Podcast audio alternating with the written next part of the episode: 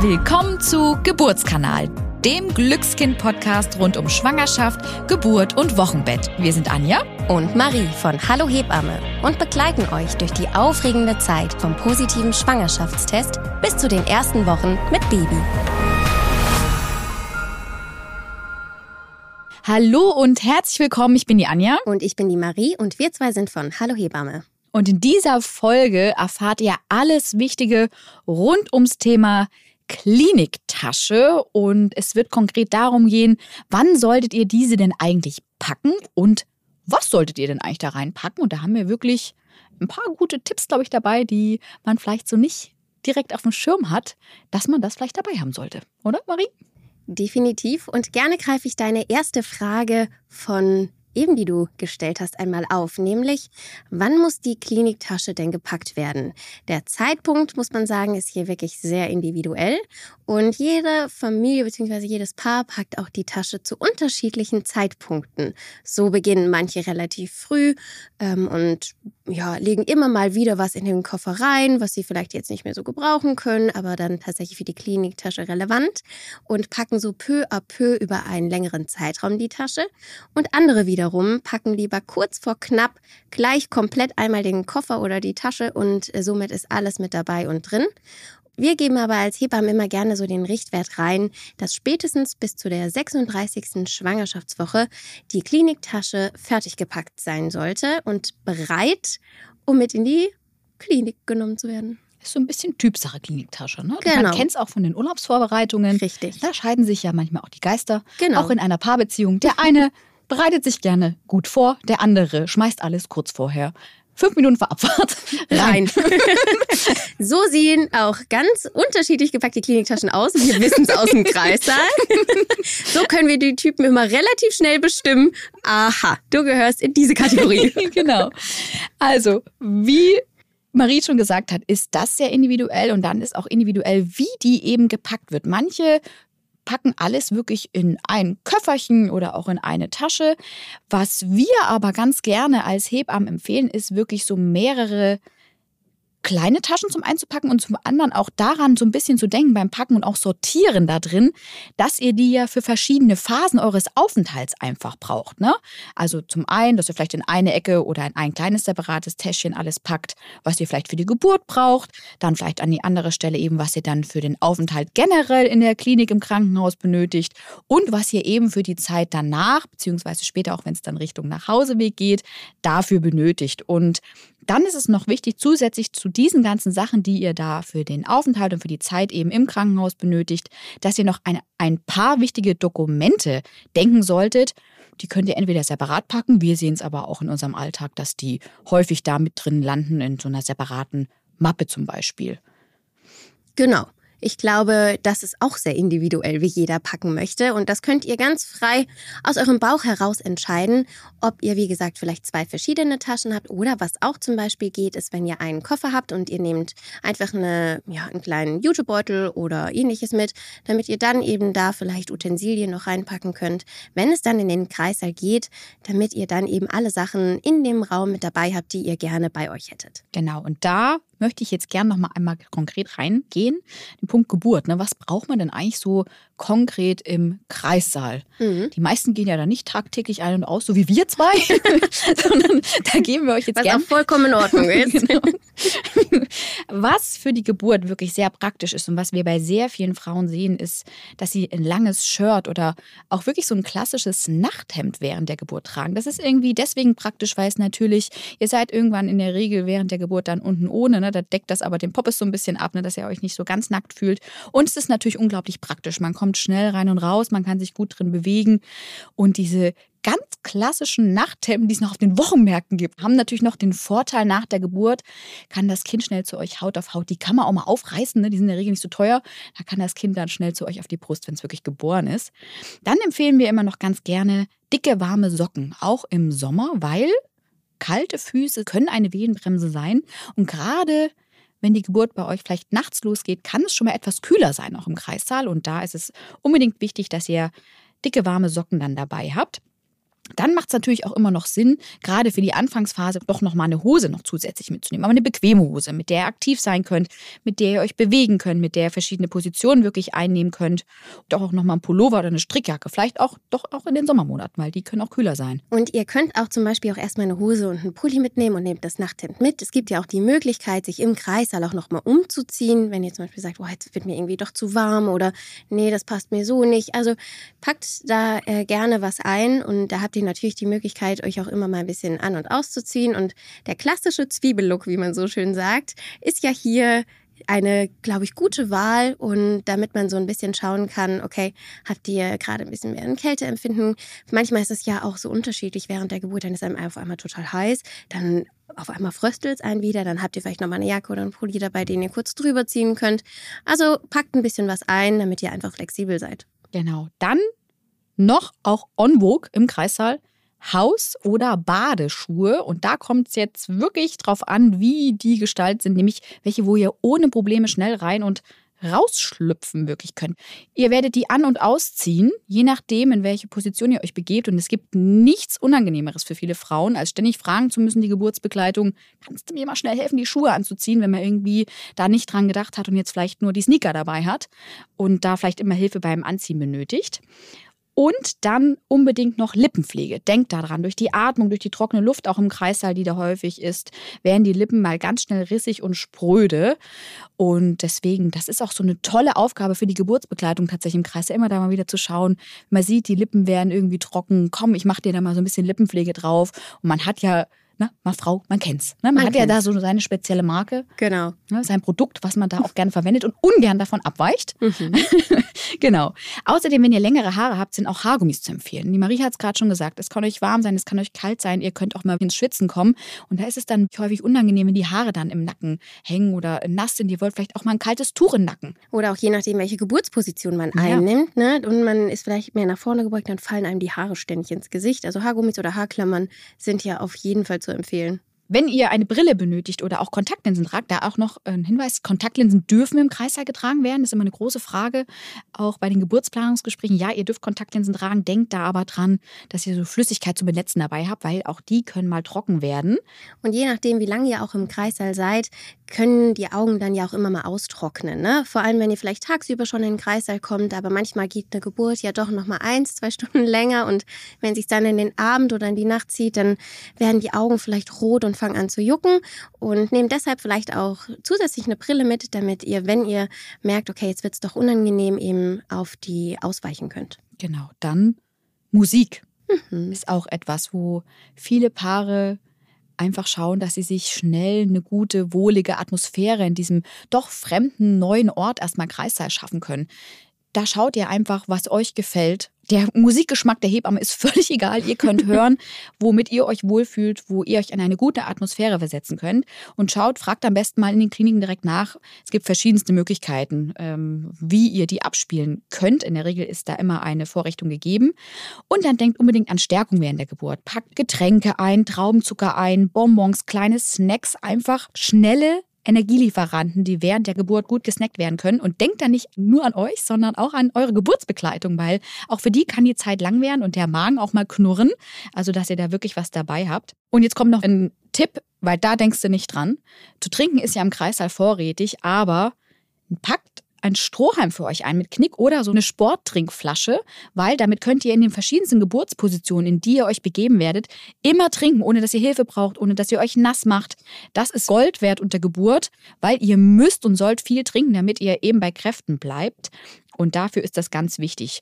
Und dann vielleicht noch so ein kleiner Tipp am Rande. Packt auch mal vorsichtshalber ein Kirschkernkissen oder eine Wärmflasche zum Beispiel ein, weil gerade Wärme als alternatives Schmerzmittel empfinden viele Frauen als unglaublich angenehm, vor allen Dingen in der ersten Phase der Geburt. Und in vielen Kliniken ist das tatsächlich aufgrund hygienischer Vorschriften manchmal nicht mal vorrätig und deswegen macht das Sinn, das dabei zu haben. Wenn es dort vor Ort ist, wunderbar. Wenn nicht, habt ihr es selber dabei. Und manchmal mag man seine eigenen Sachen unter Geburt ja auch so ein bisschen lieber. Ja, total. Da fühlt man sich ja auch einfach wohl mit, wenn man die dabei hat und auch wenn man sie nicht braucht, aber man hat immer so ein bisschen im Kopf, man ist für jede Situation irgendwie gewappnet.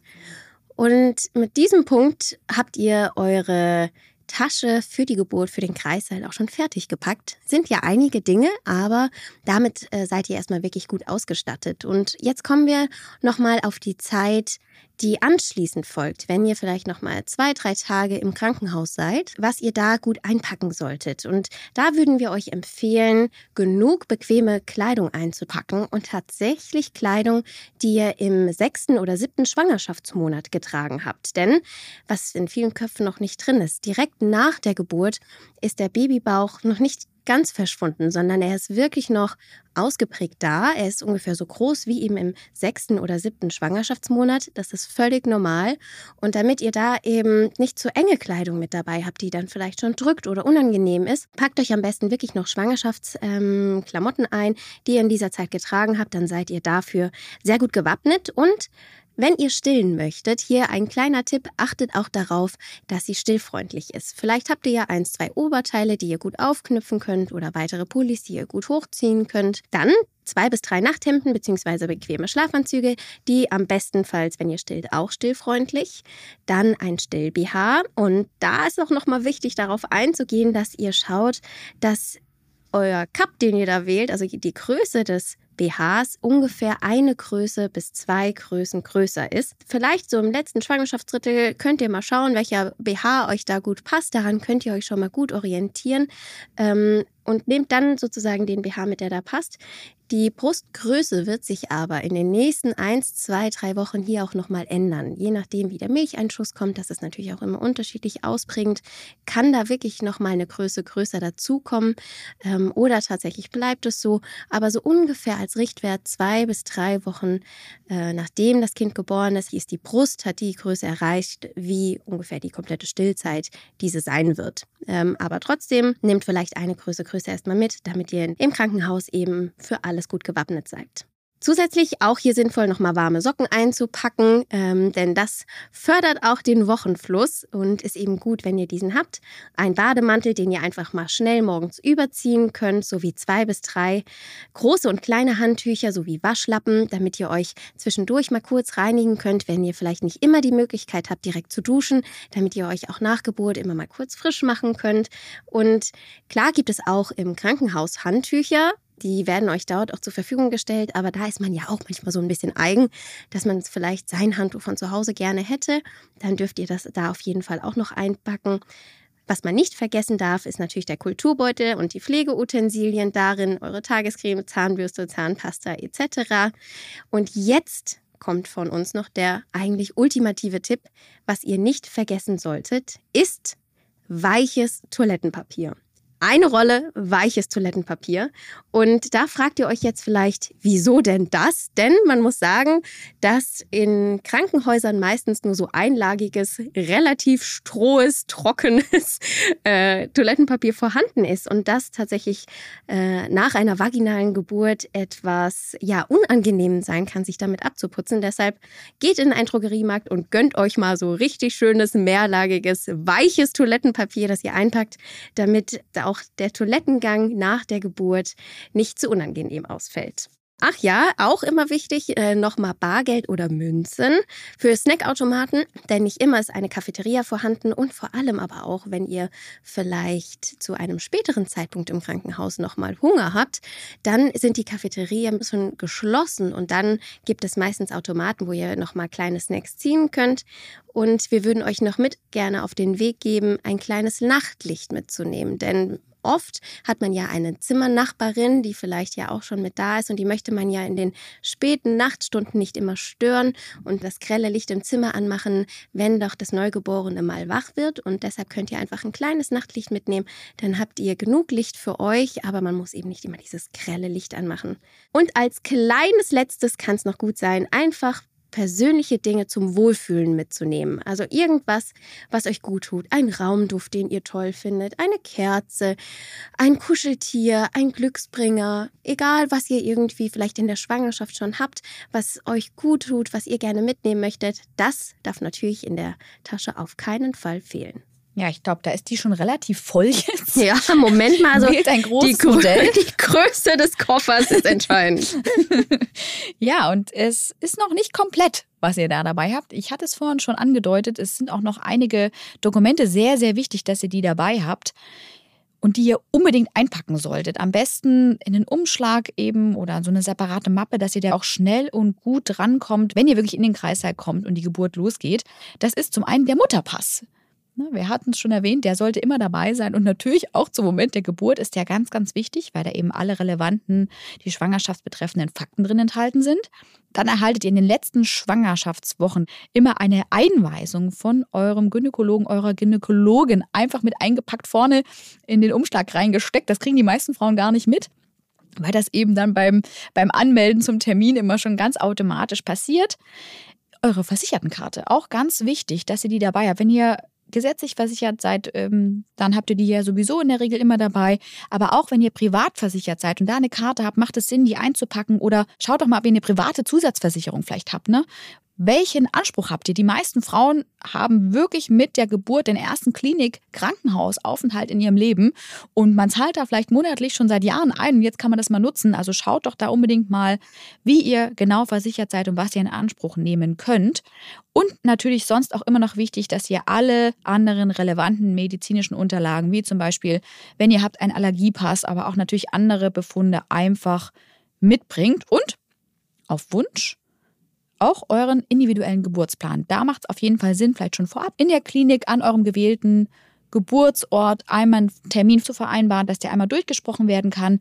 Und dann macht es natürlich Sinn, den auf jeden Fall auch nochmal dabei zu haben. Aber der wird dann auch schon immer in eurer Akte einmal abgelegt, damit der dann parat ist. Ja, und nach der Geburt sind noch so ein paar andere Sachen, wie zum Beispiel Personalausweis oder auch der Reisepass, beziehungsweise bei Verheirateten das Familienstammbuch und bei Unverheirateten die Geburtsurkunde und die Vaterschaftsanerkennung. Also das sind so ein paar Sachen, die ihr einfach für die Anmeldung eures Kindes braucht.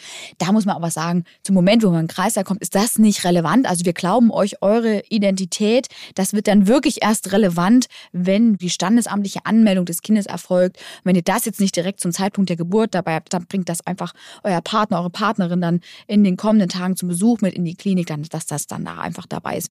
Nach der Geburt ist hier ein gutes Stichwort, denn natürlich solltet ihr auch einige Sachen für euer Kind einpacken. Im Krankenhaus muss man aber sagen, bekommt ihr meistens alles vor Ort, was ihr braucht. Strampler, Windeln, Tücher. Aber natürlich, wenn ihr nach Hause geht, benötigt ihr einige Sachen und natürlich auch Kleidung, die ihr dann eurem Kind am besten direkt nochmal mit in die Kliniktasche einpackt. Und da würden wir euch nochmal eine ganz kurze Aufzählung geben. Was ihr mitnehmen solltet, ist auf jeden Fall ein Body, da je nachdem, ob ähm, in welcher Jahreszeit euer Kind geboren ist, eben lang oder auch kurzärmlich, ein Hemdchen oder ein Pullover, das ihr darüber ziehen könnt, ein Strampler oder Hose, ein Jäckchen, kleine Socken, eine dünne oder auch warme Mütze, das ist auch abhängig davon, in welcher Jahreszeit ihr euch aktuell befindet, mehrere Spucktücher, denn auch nach Geburt spucken die Kinder gerne noch mal ein bisschen Fruchtwasser aus. Und so könnt ihr das natürlich direkt wegwischen. Und je nachdem, wenn ihr mit dem Auto das Krankenhaus verlasst und nach Hause fahrt, benötigt ihr eben eine Babyschale dafür. Und da ist es auch noch mal gut, wenn ihr im Winter seid, ähm, eine kleine Decke oder einen Wärmesack mitzunehmen, weil die Neugeborenen einfach die Wärme noch gewöhnt sind. Die kommen aus 36, 37 Grad schön warmem Wasser und da sollen sie natürlich nicht auskühlen. Da nochmal, das sind Sachen, gerade die Babyschale, die müsst ihr auch noch nicht mit in den Kreißsaal bringen. Das reicht wirklich auch, wenn euer Kind dann geboren ist, wenn euer Partner, eure Partnerin das dann wirklich mitbringt, wenn ihr abgeholt werdet. Sonst steht die euch vielleicht im Weg oder ähm, engt euch da irgendwie ein. Also deswegen, oder wird vielleicht auch schmutzig, ne? Deswegen bringt die dann auch erst zu dem Zeitpunkt mit. Jetzt haben wir wirklich hier aber einen großen Koffer gepackt, Marie. Einen riesengroßen Koffer. aber dennoch alles Utensilien, die man halt benötigt. Ja, ne? Wir wollen ja nichts vergessen. Ja. Wir haben noch einen Hebammen-Insider für euch. Er hat sich schon so ein bisschen angedeutet. Wir haben ihn schon mehrmals durchscheinen und schimmern lassen.